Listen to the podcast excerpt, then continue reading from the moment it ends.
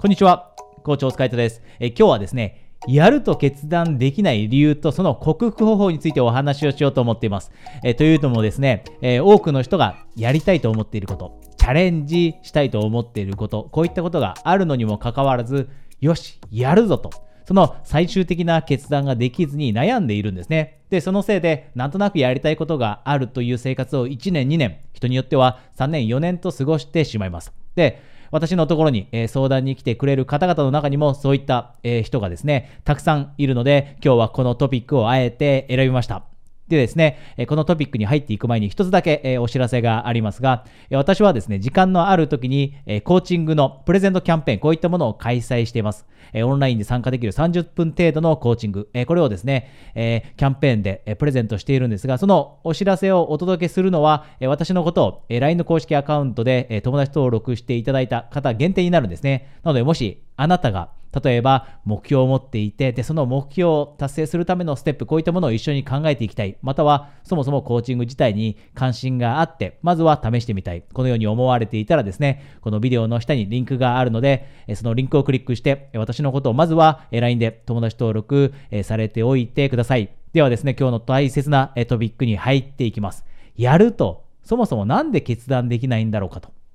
で、私も同じような状況に過去いました。私もなんとなくやりたいことはあった。なんとなく起業したいと思っていたんですけれども、なかなか最終的によし、やるぞという決断ができなかったんですね。で、じゃあ、そのまず理由です。なぜやるという、えー、その最終的な決断がなかなかできないのか。大きく2つポイントがあります。まず1つ目がですね、見返りなんですね。見返り。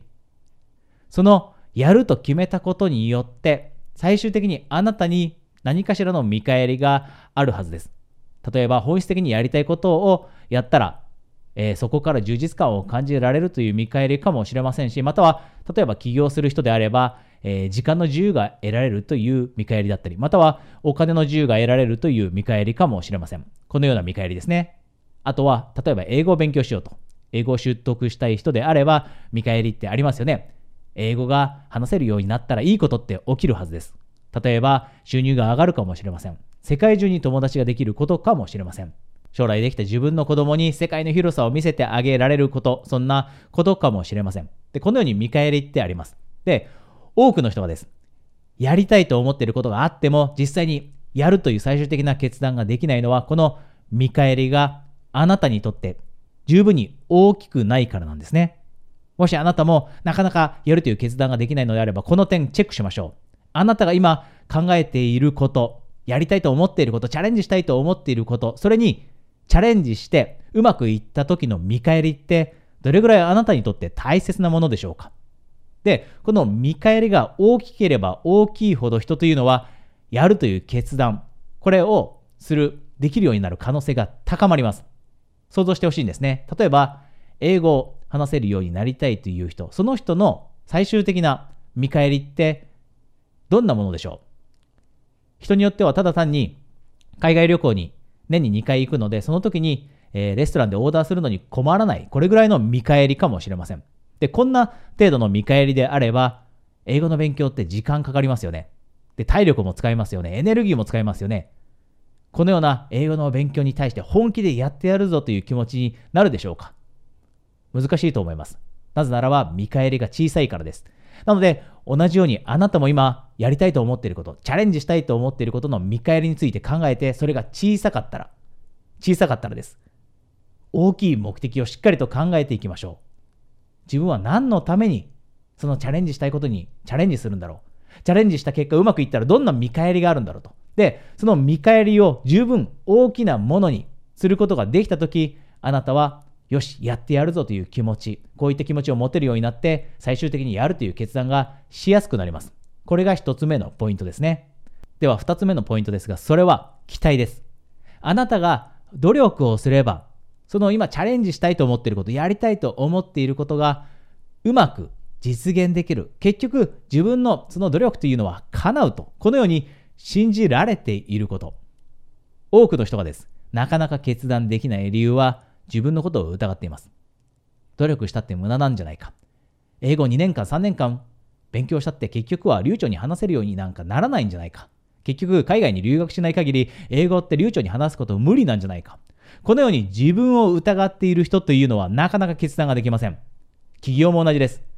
最終的には、努力をしたところでうまくいかないんじゃないか。このように自分のことを疑ってしまっている限りにおいては、本気でやろうという決断なんてなかなかできないですよね。で、あなたの周りを見渡してください。どんどんと前に進んでいってしまっている人が唯一信じているものがあります。それは自分です。自分のことを信じているんです。で、自分のことが信じられている時というのは、よし、やってやろうという気持ちになって、その決断を早くして、どんどんと目標達成への、そのために必要なステップをどんどんと踏んでいって前に進んでいきます。なので、この期待という部分、自分のことを本当に信じているのか。で、もしあなたが自分のことをしっかりと信じられていないなと、疑っているなと思ったら、えー、よく私がお話しますよね。イメージ化だったり、ビジュアライゼーション。あなたが最終的に努力をした結果、持っている目標を達成しているその姿を毎日意識するようにしましょう。これが克服法です。なかなか自分を信じられない、期待感が持てないのであれば、毎日あなたがするべきこと。それは、イメージするんです。自分がやったこと、やりたいことにチャレンジして、で、その結果、いい結果が舞い降りてきている、その楽しい瞬間を経験していることを具体的にイメージしてしまうんですね。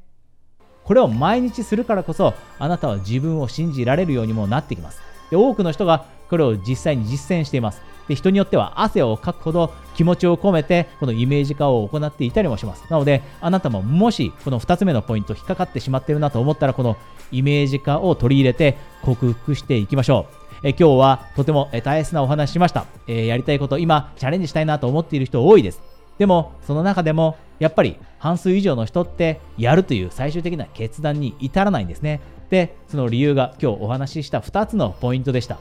そのポイントは何だったか、最後おさらいですが、え1つ目が、1つ目は見返りが十分に大きくないという点でしたね。で、2つ目、2つ目は